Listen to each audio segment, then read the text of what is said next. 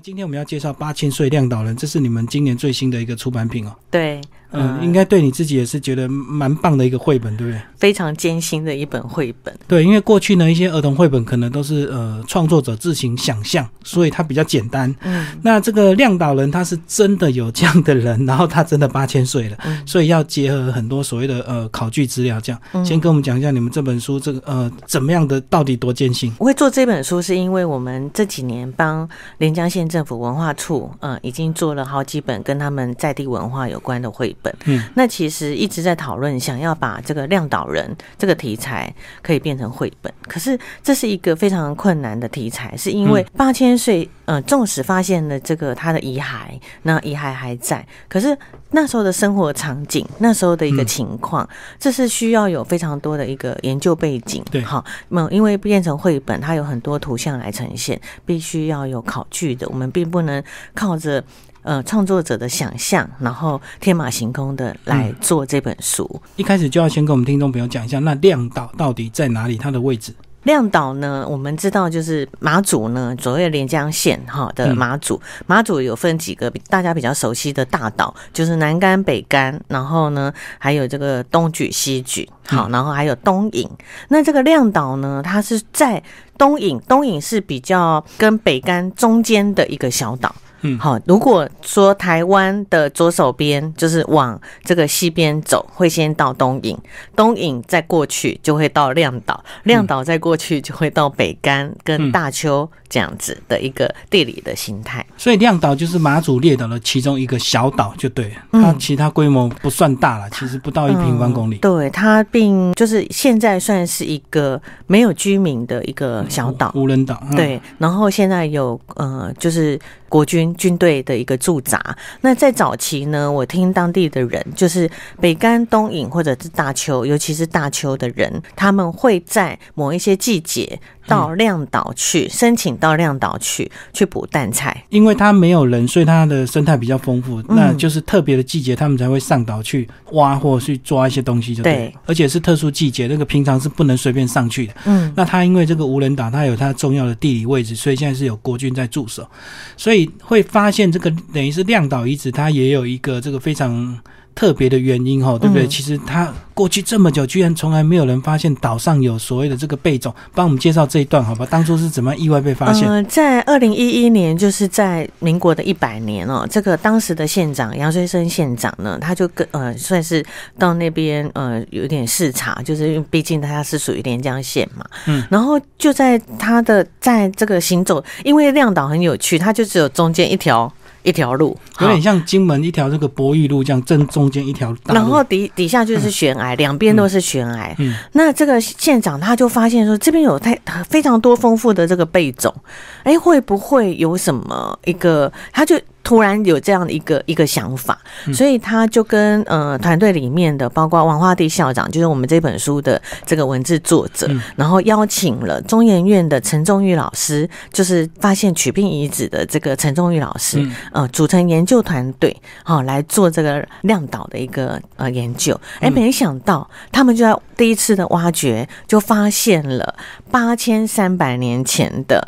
遗址遗骸，当时你挖到的时候，你并不知道它的这个年代。对，要鉴定。对，所以他们就挖到了两具遗骸，然后一男一女，所以就非常非常的。开心说：“哎，这个非常具有研研究的价值。他们就把他们的 DNA 哈，然后有一些采集的这个标本呢，就送到德国以及比较顶尖的研究实验研究室做鉴定。没想到就发现这两具遗骸呢，一具是八千三百年，嗯，好，是我们就称他亮岛哥，好，因为他是一个男士。另外一具呢，竟然年代不一样，是。”少了呃六七百年的一个女生，好，七千多年。对，那我们呢就叫她亮岛妹，所以揭开了就是开始呃连江县政府就投入非常多的心力来做亮岛的研究。所以当初等于是那个县长呢登岛去呃参加一个等于是呃他们所谓的登岛六十周年的一个活动，然后在那个土壤的断层看到很多贝种，然后很不正常。多到那个根本就不像自然的一个堆叠，很像是人为这样丢弃，他才开启这一连串呃这个遗址的一个考古，然后发现了两具这个呃男性跟女性的一个遗骸。那当然有了题材之后，但是变成绘本还是有些困难，对不对？因为包括这个主编刚刚讲的，这个绘本还是要大量的这个呃图案的一个呈现。那当初八千三百年前怎么样画出来？嗯，这个是不是也是你们在找绘者非常辛苦的一个地方？嗯，对，因为王化地校长呢，就是本身也是算这个跟着陈忠宇老师做了非常多亮导的研究，所以而且在马祖呢，也就是算是一个呃很资深的文史工作者，嗯，所以这方面的资料他收集的非常的丰富。那我们也请陈忠陈忠宇老师担任我们这个案子的一个顾问，哈，等于总顾问。然后我们就找了一个呃画家，资深的画家张振松老师。那但是他也很困扰，说到底八千年前是怎么样的一个亮岛，是怎么样的一个生态，它是怎么样一个环境？那首先我们当然。我们也去了亮岛一趟，好，而且这个要去真的是不容易的事情。除了申请就对，它是一个等于是一个管制区，然后还有它几乎没有码头，所以船呢，我们我记得我们去的时候，船呢因为是在呃这个涨潮，所以它靠那个岸边比较近，我们就上岸的时候还算很简单的，可以从船这样跨。跨一脚过去就可以到岸边了。嗯嗯。可是呢，因为我们就去呃做采访啊，跟采集呀，把环境特色啊，呃，就是了解以后，就是到了下午要回马祖的时候，就发现那个大退潮。嗯。所以那个船只跟离那个岸边呐落差，它因为海浪很大。我们是在呃夏天的时候，七月的时候过去，但是呢，那个浪非常非常的。大，然后大概有快两层楼，一层两层这样的一个高度。我当场其实，我现在回忆起来，我还是觉得，嗯，心里有一股那种酸酸的味道，就是会觉得到底要怎么回去这样子，就是会觉得说，糟糕，我们可会不会没有办法？坐上这个船只，真的要留在这边跟国军那个一起生活了，就过夜而已啊。明天早上涨潮。对，但是但是就是你就会觉得说，哇，这下怎么办这样子？然后后来就是就有人呢，就是我们那个王花地校长，他他实在很厉害，他竟然用跳的直接就跳到船上去，其实蛮危险的。对，但是他就是因为他这个动作，他就很勇敢，他也就是顺利登登船了。结果没想到。我们画家他是很怕水的人，他竟然第二个也跟着跳。嗯，我看着他跳，其实我整个心都是纠结在一起，就是因为如果你一不小心，你就会。摔了，摔了，对，所以最后他们就把我用丢的，这样直接架起来，就这样丢上去，这样子，然后当然就很顺利。那个船离开亮岛那一刻，我也想到在这个岛上的官兵，就是他们真的是一个可以说是孤岛。对啊，他那个环境想必这个比所谓的金门马祖还要这个算是更加不方便这样。嗯嗯，那所以我们去了亮岛，然后同时就是我们我还记得我们两个作者，那文字作者跟画家作者一直在讨论。这个当初第一号遗址在哪里？第二号遗址在哪？因为两边都是悬崖，他们就站在那个悬崖的边，然后一直在那边讨论那个场景会是怎么出现。结果就被官兵就是制止说，他们站的位置太危险了，就是太接近太接近悬崖了。就是这些过程，其实大家看到书可能都不了解，可是其实在整个制作过程里面是非常的辛苦。那另外，其实我们还去了。就是杭州的这个跨湖桥那个博物馆跟良渚博物馆，为什么？因为他们是年代跟这个年代最接近的博物馆，就是同样的一个文化层，所以我们去看世界目前最早的独木舟的形态，就是在跨湖桥的博物馆。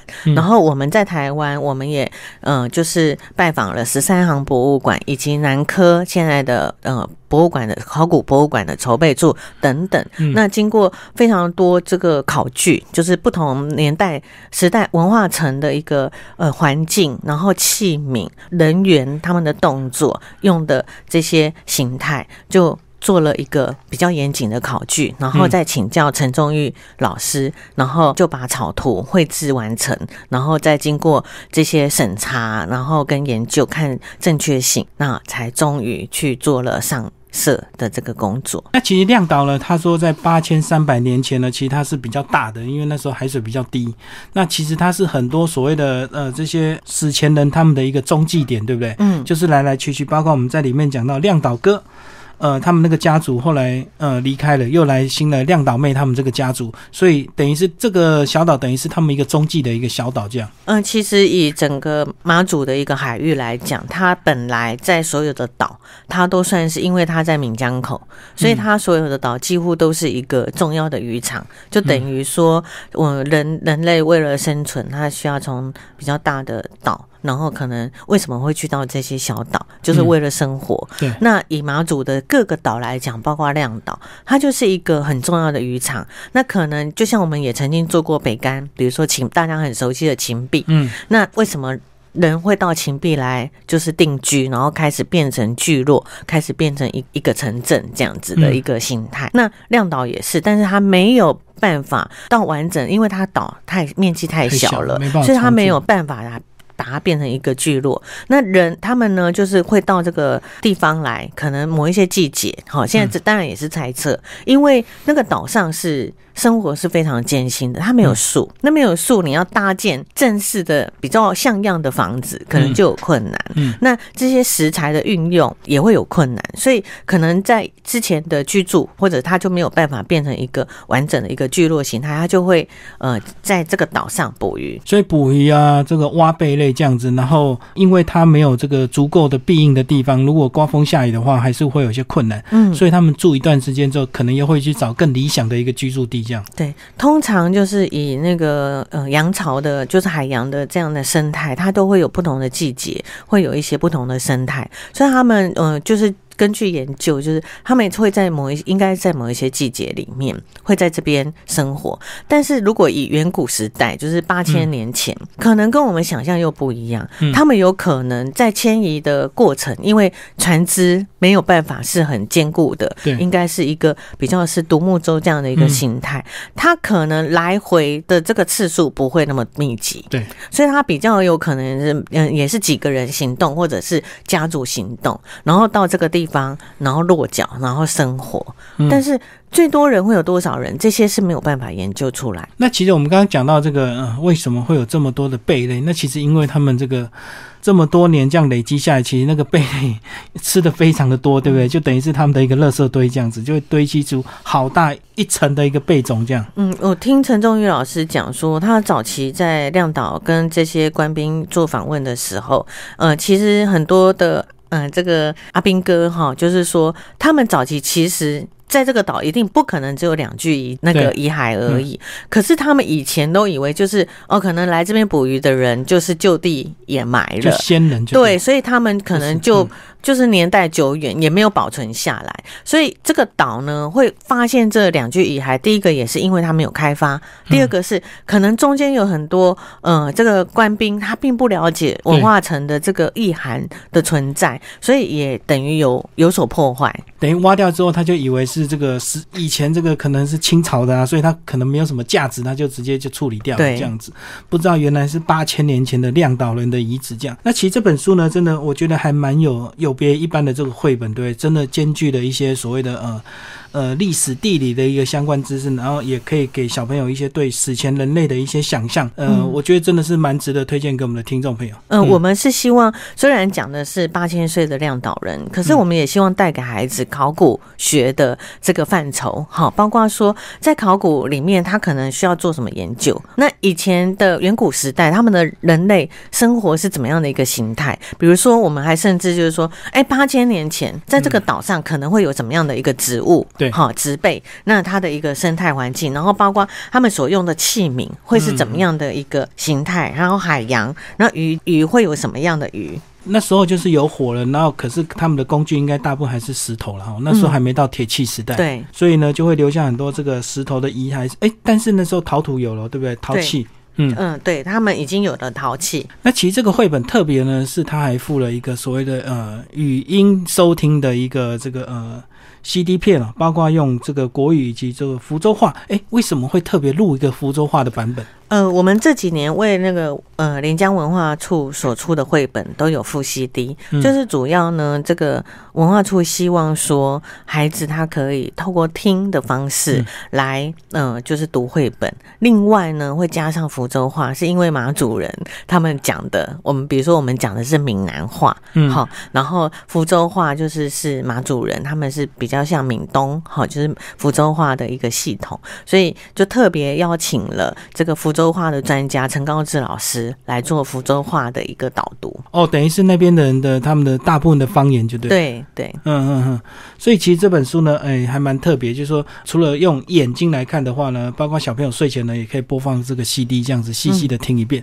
呃，我觉得无形中也可以培养这个小朋友对文化的一些敏感度，对不对？因为假如你看我们的国军官兵，他们早年有一些文化的素养的话，搞不好早就发现，根本不会到二零一零年才发现。其实在这几年的。事情哎，嗯，真的非常的可惜，可能挖掉了多少贝种，也可能呃，这个处理掉多少的那个遗骸这样子。嗯，呃，其实，在马祖他们呃比较早早些年有发现了东莒的那个。呃，另外一个遗遗址，好，那大概有六千年，所以他们能够在亮岛发现到八千三百年，是一个，呃，等于是对连江县政府文化处是一个很重大的发现。而且呢，这个未来呢，其实如果这个两岸关系没有那么紧张，其实它也有可能会变成一个非常重要的一个观光景点，对不对？